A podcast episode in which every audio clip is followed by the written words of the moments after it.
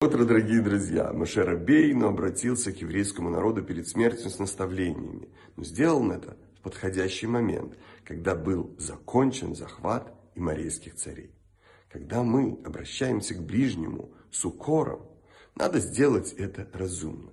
Надо сначала дать ему подарок или оказать ему какую-то услугу. Тогда он сможет принять наш совет с пониманием и благодарностью момент, когда мы видим, что человек совершил ошибку, и мы хотим вернуть его на истинный путь, надо стараться помочь ему и сделать все необходимое, все, что в наших силах, чтобы помочь ему в духовном или в материальном.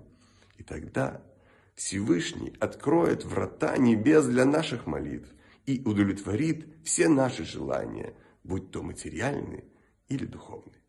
Прекрасного, замечательного дня! Успешной недели и прекрасного настроения.